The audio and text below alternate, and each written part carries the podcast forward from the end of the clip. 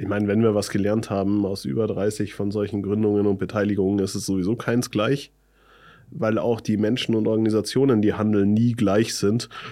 Aber das Ziel ist jedes Mal ein anderes. Ja, und ich finde, es ist so offensichtlich gerade die Modelle, die so ein bisschen wegsterben auf dem Markt sind, die, die dogmatisch über den Prozess nachdenken und weniger über das Ziel, wo ich denn rauskommen möchte.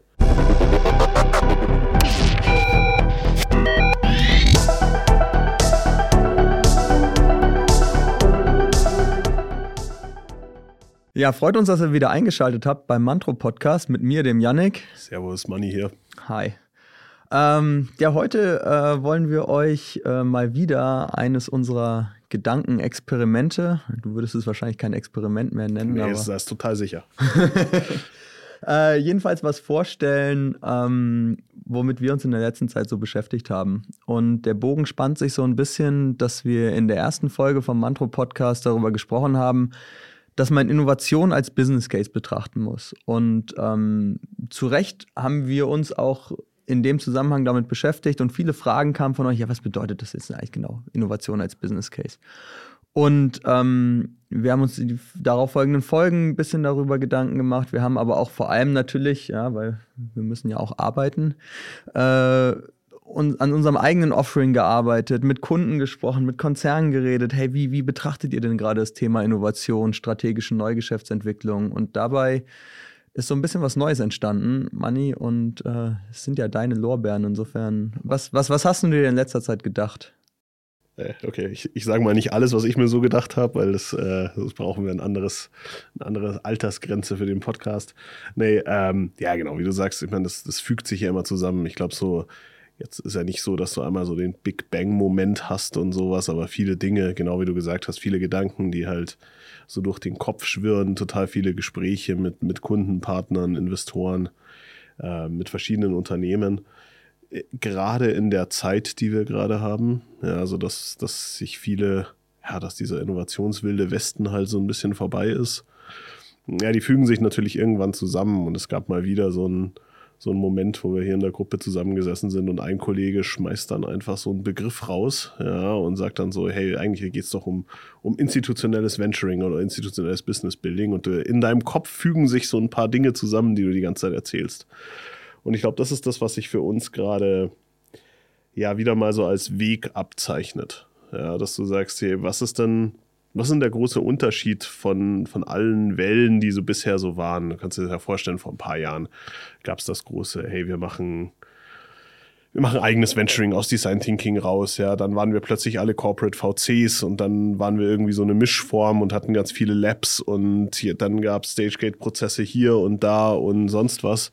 Ja, was ist denn nun? Ja, was ist denn nun, wenn man sich nicht mehr jeden Spaß erlauben kann? Was haben wir denn alle so aus diesen letzten 10, 15 Jahren äh, Innovationsparty gelernt? Ähm, als Geld billig war, als äh, jeder, äh, jeder ja, Aktionärsbericht en vogue war, der sehr viel wilde Innovationstätigkeiten irgendwie in den Mittelgrund gerückt hat. Und was sich für uns eben, glaube ich, ja, verstärkt abzeichnet ist, es muss institutionalisiert sein. Und ganz wichtig ist, institutionalisiert heißt nicht standardisiert. Ja, also ach, wir haben ja gerade in, in, Deutschland und in Mitteleuropa oder in den westlichen Situationen diesen, diesen Drang, alles zu standardisieren, zu strukturieren. Und das muss immer gleich sein. Und wir haben ja schon ein paar Mal drüber gesprochen, daran glaube ich bei Innovation überhaupt gar nicht. Ja, weil der Faktor Mensch einfach zu, zu elementar ist und dass der, der Faktor Zufall eigentlich auch zu, zu wichtig ist, um es zu strukturieren. Ja, aber institutionalisieren heißt halt, es ist eine echte Aufgabe. Es ist nicht so, der CEO bestimmt einen Innovationsbeauftragten und ein Lab und dann wird schon alles gut. Nee, es ist eine zentrale institutionelle Auf Aufgabe der Führung, der Eigentümer, Venturing, also Neugeschäft, strategisches Neugeschäft nach vorne zu treiben. Und da ist auch eine volle Aufgabe drauf. Äh, und das sehen wir gerade und dazu gibt es eben total geile Werkzeuge ja, die man nutzen kann, wenn man sie richtig einsetzt. Und ich glaube, darum drehen sich die Gedanken. Ja, das finde ich das Schöne. Ähm, du hast es ja gerade schon gemacht, so ein bisschen den Begriff auseinanderzunehmen. So Venturing als ja letztendlich den Akt, etwas Neues zu tun, etwas auszuprobieren, wo man nicht weiß, was am Ende dabei herauskommt. Das deutsche Wort dafür ist ja einfach nur Wagnis. also ja, ein Risiko einzugehen. Ja. Und institutionell halt zu sagen, ja, wir machen das nicht opportunity-based. Wir machen das nicht, ah, dieses Jahr hatten wir mal eine Idee, lass uns die verfolgen und danach machen wir wieder drei Jahre nichts und dann machen wir vielleicht zwei Jahre in Folge was und dann machen wir wieder fünf Jahre nichts, sondern genauso wie man ja auch nicht bloß alle fünf Jahre seinen Jahresabschluss macht oder alle drei Jahre mal sagt, ach, dieses Jahr machen wir mal Forecasting und Controlling, das macht man ja auch jedes Jahr kontinuierlich, sollte man halt auch kontinuierlich und institutionalisiert am Ende diese, diese Abenteuer eingehen, Wagnisse äh, in, äh, machen und, und Venturing betreiben. Und wie du sagst, das heißt nicht, äh, dass da jedes Jahr drei neue Corporate Startups rauskommen müssen oder fünf neue Produktlinien oder ähnliches und man diese, diese harten Zielwerte hat, äh, man aber kontinuierlich dran arbeitet. Genau, und das bringt natürlich ein paar Aspekte mit sich. Du hast gerade schon gesagt, Venturing heißt nicht automatisch ausgründen. Ja, heißt nicht automatisch ein Startup zu gründen. Das, ist, das hat sich, glaube ich, so im Sprachgebrauch ein bisschen eingebürgert. Jeder nennt Venture gleich wie ein Spin-off oder eine Beteiligung.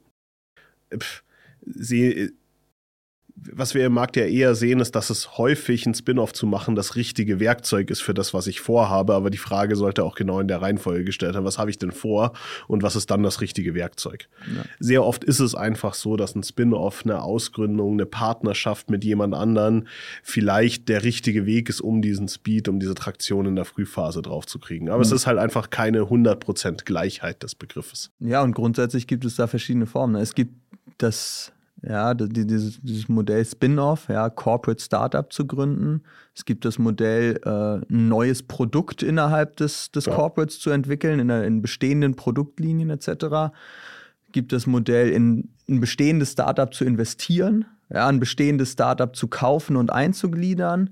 Äh, ein Joint Venture mit einem anderen Konzern zu gründen. Also da, da gibt es ja. Ja, die Bandbreite ja ist unendlich, ja. Und ich meine, wenn wir was gelernt haben aus über 30 von solchen Gründungen und Beteiligungen, ist es sowieso keins gleich, weil auch die Menschen und Organisationen, die handeln, nie gleich sind. Mhm. Aber das Ziel ist jedes Mal ein anderes.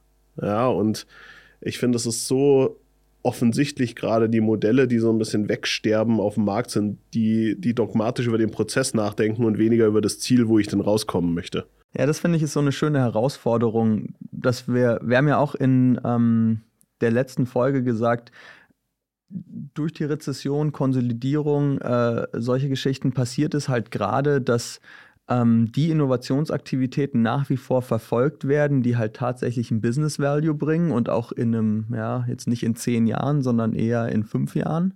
Ja, wo du halt wirklich das Gefühl, das heißt nicht, dass sie in fünf Jahren Cashflow positiv sind, aber wo du halt einfach sagen kannst, hey, ich habe den, ich kann, ich kann dann wirklich ein, ein Business Value mit erzielen. Ähm, Gleichzeitig, also das sozusagen auch dazu ein bisschen dazu führt, dass so Innovationsprogramme wie äh, Accelerator-Programme oder Inkubation oder sowas das natürlich abnimmt. Und äh, das, das Schöne oder der Krux an der Situation ist für mich, also ein Accelerator-Programm ist ja auch eine Institutionalisierung von Venturing, aber halt nicht in der Form, wie es im Moment funktioniert. Und das finde ich so ein bisschen das Spannende. Wie, wie kriegt man das mhm. hin, einerseits zu sagen, wir sollten nur noch Innovationsaktivitäten finanzieren, wo wir wirklich sehen, dass sie einen strategischen Impact haben? Das sollte aber nicht dazu führen, dass wir weggehen von den bestehenden Programmen und hingehen zu einer rein opportunity-based äh, Sichtweise, sondern wir müssen die Art von Programmen ändern, die Art von Institutionen, weil es gibt ja Institutionen, die heute Innovationen in Konzernen machen, aber die Art der Institution muss eventuell angefasst werden. Ja, total. Und jetzt sind wir beide keine Sprachwissenschaftler, ja. Und deswegen werden wahrscheinlich die Leute Sodom und Gomorra schreiben, bei denen wir die Begriffe hernehmen. Aber ich mhm. finde zum Beispiel, einfach nur ein Accelerator-Programm aufzusetzen, war noch nie Institutionalisierung. Das war Instru Instrumentalisierung von einem Werkzeug, um halt irgendwie möglichst viel Durchsatz zu erzeugen, um möglichst viele Themen zu sehen. Ja. Mhm. Ähm, was ich damit meine mit dieser Institutionalisierung ist, tatsächlich zu sagen, ah, es ist eine wirklich, es ist eine, ist, wie du vorhin schon gesagt hast, es ist genau wie Controlling, es ist ein elementarer Teil des täglichen Doings, es ist eine operative Aufgabe. Und die läuft auch nicht auf der Seite. Nein, es ist eine zentrale operative Aufgabe des Managements, das voranzutreiben. Ja.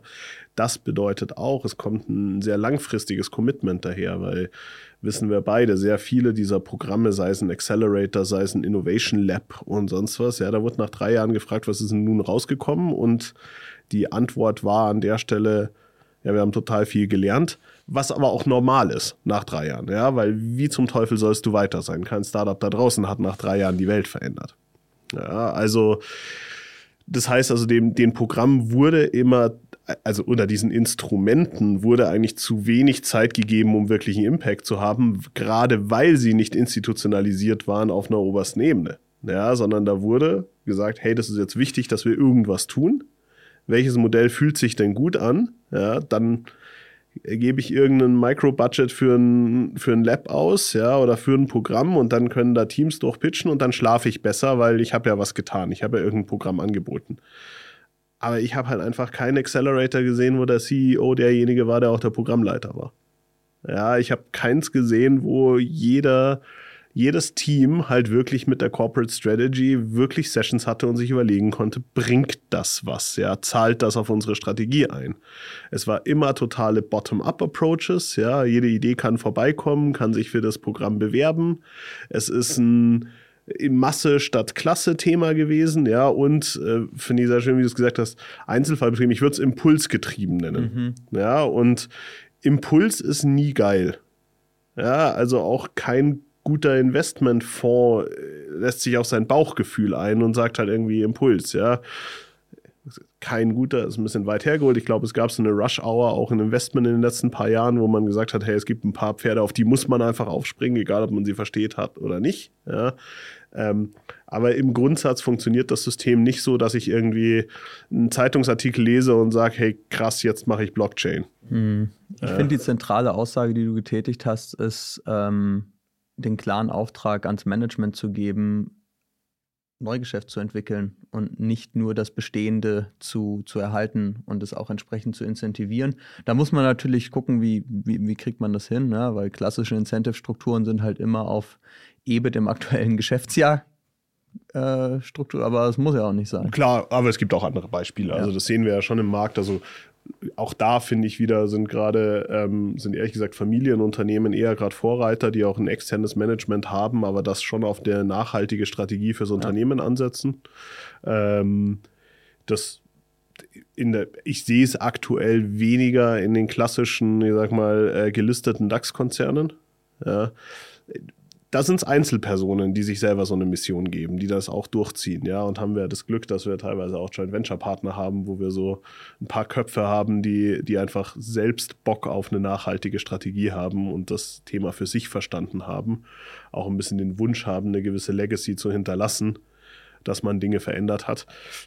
Aber tun sie halt auch nur, wenn sie noch wissen, sie haben noch fünf Jahre Vertragslaufzeit, ja. Der Vorstandsvertrag wurde auch gerade gerade verlängert ähm, dass du eben Zeit hast. Weil ich finde, das ist der, der spannende Faktor. Ja, ich meine, wir haben, wir reden immer darüber, du sollst in der Krise Mut, äh, sollst in der Krise eigentlich ähm, zielgerichtet arbeiten, wenn du Geld hast, mutig sein und viele Dinge ausprobieren, innoviere, wenn du es dir leisten kannst, nicht wenn du musst, etc. Ja, ähm, egal wann, egal ob es da gerade viel Kohle ist, wenig Kohle ist, Innovation braucht Zeit. Ja, und sie braucht einen langen Atem und sie braucht halt irgendwie ein, ein stringentes Commitment. Und das kriegst du nur hin, indem sie ein größeres Ziel verfolgt, ja, indem du ihr immer wieder sagen kannst, ja, auch wenn es jetzt einen, einen, Rückschlag gab oder wenn es weniger schnell wächst, als man im äh, utopischen ersten Business Case angenommen hat, ja, es zahlt halt trotzdem auf ein Ziel ein. Es macht für uns im Gesamtkontext Sinn. Nur dann kann ein Thema eine echte Chance, eine, eine, einen langen Atem, ausreichend langen Atem bekommen. Und ich glaube, das ist auch das, was in diesem Thema Institutionalisierung drinsteckt. Ja, also wenn ich mich halt für den Weg entscheide, wenn ich mich dafür entscheide, in einem gewissen Markt eine Rolle zu spielen und mich dorthin zu entwickeln, mich dorthin zu innovieren oder mich rein zu akquirieren, ja, ähm, dann wird es ernsthaft institutionell betrieben. Ja, ja. Und das kannst du nur auf oberster Ebene entscheiden. Es gibt niemanden auf Level 3, der das tun kann. Ja, weil ja. keiner kann die Richtung des Unternehmens so beeinflussen wie die Eigentümer oder die. Die Execution findet genau da statt. Ja, aber die Execution braucht halt immer die Guidance, wo es hingehen soll. Absolut. Und das, das finde ich gerade total spannend im Markt zu sehen. Wir sehen wahnsinnig viele Impulse in die Richtung. Ja, wir, sehen, wir sehen auch, dass ähm, Programme, die jetzt aufgesetzt und ausgeschrieben werden, schon echtes Commitment mitkriegen. Ja, und du kriegst weniger diese, ich sag mal so, diese Methoden-Commodity angefragt, wo du sagst, könnt ihr auch ganz toll Workshops machen. Ja, das ist wichtig, aber das muss jeder jetzt einfach können, der da mhm. draußen unterwegs ist. Ja, und ja. du siehst natürlich auch einen gewissen Maturitätsgrad in den Unternehmen selbst. Die wissen mittlerweile auch, wie ein Design Thinking Workshop funktioniert und was Scrum ist. Ja, das, damit lockst du niemanden mehr hinterm Ofen vor. Oder auch die äh, also ich weiß nicht, wann ich das letzte Mal ein AFP gelesen habe, in dem man ein Geschäftsmodell validieren sollte. Also es klingt jetzt, also ja, das letzte Mal war vor fünf Monaten, also auch nicht Ewigkeiten her, aber die, es ist immer noch die gleiche Aufgabenstellung am Ende des Tages. Weil wenn es darum geht, wie machen wir den richtigen Go-to-Market mit diesem Geschäftsmodell, dann muss ich natürlich validieren, welche Sales-Kanäle funktionieren ja. und welche nicht. Aber trotzdem ist der Grundtenor des Ganzen nicht, ach ja, find mal raus, ob das klappt oder nicht, sondern beantworte mir die Frage, wie ich mit diesem Geschäftsmodell erfolgreich werde. Genau, und das ist eine ganz, ganz andere Frage. Ja? Und das ist ein ganz anderes Mindset. Also ist diese, diese, ich finde auch bei uns sehr oft missinterpretierte Failure Culture, ja, und bla bla, wir lernen total viel aus Fehlern. Ähm, die wird jetzt, die wird jetzt wieder normaler interpretiert, würde ich sagen. Es geht nicht darum, einfach nur was zu lernen, es geht darum, um eine gewisse Persistenz und den richtigen Weg zu finden, was du ja auch gerade meintest, ja. Und um auf die RFPs anzuschließen, was ich total viel lese, da steht schon drin, in welchem Markt die Unternehmen erfolgreich sein wollen. Mhm. Was da steht nicht mehr drin. Ich suche jetzt einen, ich suche einen Partner, um mir in, also Methodenkompetenz ganz viele Geschäftsmodelle zu validieren. Ich möchte acht Themen im Jahr durchvalidiert haben, was es die letzten Jahre schon öfter gab. Ja, ähm, ich will meine ich will meine MVPs immer gleich bauen und dafür möchte ich einen guten Preis haben, weil ich weiß, ich baue zehn Stück im Jahr und wenn ich dir die alle gebe, mach mir, mach mir irgendwie einen guten Preis, ja? wo es um die Stückzahl ging. Nee, es geht viel mehr darum, zeig mir einen Weg und zeig mir ein Toolset, wie ich in den Märkten 1, 2, 3 erfolgreich sein kann. Und das finde ich ehrlich gesagt total geil, ja, weil dadurch musst du dir auch schon in, aus unserer Position, wenn du dir überlegst, kann ich ein Partner für sowas sein? Musst dir tatsächlich über den Markt Gedanken machen. Du musst dir mhm. überlegen, kenne ich denn da jemanden? Ja, du musst mal vorher ein paar Leute anrufen und fragen, was passiert denn da gerade so in dem Markt. Du musst, das ist bei uns also Intelligence Studios, du musst mal reingucken, ja, du musst mal überlegen, was passiert denn da so. Ähm, und dadurch steigt automatisch die Qualität der Unterhaltung zwischen jetzt einem Corporate und jetzt einem, in dem Fall Dienstleister wie uns. Das, weil es ist halt viel mehr auf einem spezifischen Inhaltsniveau versus so einer methodischen Kompetenzniveau-Geschichte. Ja, ja. Und das ist geil, das ist, das ist nah am Markt, das, das sind plötzlich Themen, die auch die Leute bewegen, die in den Unternehmen arbeiten. Es hat auch eine viel höhere Chance auf Erfolg. Also nicht bloß aus einer Marktperspektive, sondern auch aus einer Unternehmensperspektive. Ja, es ist ja auch oft passiert, dass dann Dinge tatsächlich auch sogar positiv validiert wurden, ja, in diesem Modell, bauen wir ja. zehn MVPs und dann ist trotzdem nichts passiert, weil es halt nicht weil es halt nicht zur strategischen Agenda gepasst hat. Und das Schöne ist ja immer, ähm, also wenn es funktioniert, dann wird es ja erst teuer, weil dann muss es ja jemand tatsächlich bauen. Ja, ja. ja richtig. Und, ähm, und da sind ja dann viele Dinge immer gescheitert, weil dann gesagt wurde, ja, okay, gut, das ist jetzt hier vielleicht aus einer Marktperspektive positiv validiert worden, aber es macht jetzt überhaupt keinen Sinn, eine Million Euro auszugeben, um ein Produkt zu entwickeln, was nicht in unsere Strategie passt. Genau, klar. Du machst da natürlich aus jemandem, der, der einen strategischen Value sucht, niemanden, der über Equity Value glücklich ist. Nee. Das sind halt ganz unterschiedliche Rollen, die dort eingenommen werden. Und wenn ja. du jetzt sagst, ich, ich starte hier ein Innovationsprogramm, um mein Unternehmen zu transformieren und mhm. für mich neue Geschäftsmodelle zu denken, und plötzlich kommen lauter Themen raus, mhm. wo ich im besten Fall ein guter Finanzinvestor wäre dafür, ja. ja. dann sind das schon sehr, sehr unterschiedliche Welten, die dort betrachtet werden. Ja, und die eigentliche, die eigentliche Größe, die betrachtet wird, sind ja Dinge wie, wie viel Umsatz machen wir als Firma, wie viele Mitarbeiter haben wir als Firma. Erreiche ich damit eine neue Kundengruppe, mache ich meinen Markt breiter, bin ich resilienter gegen Angriffe von ja. der Seite? Das sind ganz andere Fragen. Aber ja, nicht also. habe ich Portfolio Value kreiert. Das hast du auch in manchen. Meines sieht super aus, ja. Das ist natürlich in dem Jahr, wo du so ein Equity Value dann monetarisierst, weil es irgendwie verkauft wird und sowas, sieht die Bilanz schon hübsch aus. Ja, aber ich meine, Grundsätzlich wird ein Anlagevermögen äh, vergoldet, eine stille Reserve wird aktiviert und plötzlich ist ganz viel Cash, also auch EBIT irgendwie da, in diesem einem Jahr. Aber das, also wenn man jetzt realistisch ist, das passiert ja eh nicht auf die Schnelle mit den Aktivitäten, die man da betreibt. Nee, überhaupt da nicht. Da geht es darum, wie du sagst, neue Kundengruppen zu erschließen, bei bestehenden Kundengruppen eine höhere ähm, äh, höheres Vertrauen oder eine, eine, höhere Retention zu kreieren, vielleicht auch neue Sales-Kanäle zu kreieren, vielleicht mehr über den Markt zu lernen, auch um woanders, dass dann wieder Dinge in die, in die Produktentwicklung einfließen zu lassen. Das sind ja die, also natürlich machst du damit auch Umsatz, ja, das Ganze darf kein Geld kosten, soll kein Geld kosten. Aber es ist jetzt nicht so, dass, da sagst du ja immer, dass es auf der Bilanz den riesen Unterschied macht und dann jemand herkommt und sagt, oh krass. Ja, wie gesagt, punktuell. Also das, das ist, glaube ich, so das Ding, ja. Also in dem Jahr, wo so ein Ding monetarisiert wird, dann freust du dich natürlich. Ich meine, da mhm. liegt ganz viel Cash plötzlich da, das vorher nicht da war. Ja. Und das ist was Gutes. Es ist ja nicht schlecht, Dinge zu vergolden und Geld zu machen, ja. Aber worüber wir ja reden, wenn wir sagen, wir wollen transformieren, wir wollen Innovation machen und sowas, dass du, dass du dein Geschäftsmodell verstetigst. Und also was ein Finanzinvestor, was ein Fonds nicht hat, ist ein stetiges Geschäftsmodell. Der hat halt eine befristete Laufzeit. Ja, ja. also also ich kenne wenige Unternehmen, die sagen, hey geil, uns gibt es nur 20 Jahre und in den ersten 10 Jahren investieren wir, in den nächsten 20 Jahren verkaufen wir und dann sind wir glücklich. Das ist ja nicht der, die Definition eines Unternehmens, ja. eines wertschöpfenden Unternehmens. Das heißt, jede innovative Tätigkeit, die du machst, soll hinten raus das Ding jedes Jahr größer werden lassen und keinen punktuellen Effekt erzeugen. Und das ist eigentlich eine ganz schöne, ähm, ein ganz schöner Abschluss, weil auch die vor dem Hintergrund zu sagen, das Ziel eines Unternehmens ist eigentlich der kontinuierliche Fortbestand, wenn nicht sogar der kontinuierliche Wachstum, dann musst du institutionelles Venturing betreiben, weil alles andere nur zu ähm, Selbsterhaltung führt. Genau und weil sich die Welt um dich herum kontinuierlich ändern wird, wird dadurch dein Markt immer kleiner werden. Automatisch. Von, von ganz alleine. So. Automatisch. Und deswegen eigentlich vor dem, vor dem traditionellen Ziel eines Unternehmens, also um das traditionelle Ziel eines Unternehmens zu, er, zu erreichen, nämlich ähm, fortzubestehen und eigentlich auch zu wachsen. Und, aber selbst wenn du nicht wachsen willst, sondern in der Größe, in der du unterwegs bist, fortbestehen möchtest, musst du dich kontinuierlich verändern und institutionelles Venturing betreiben. Exakt.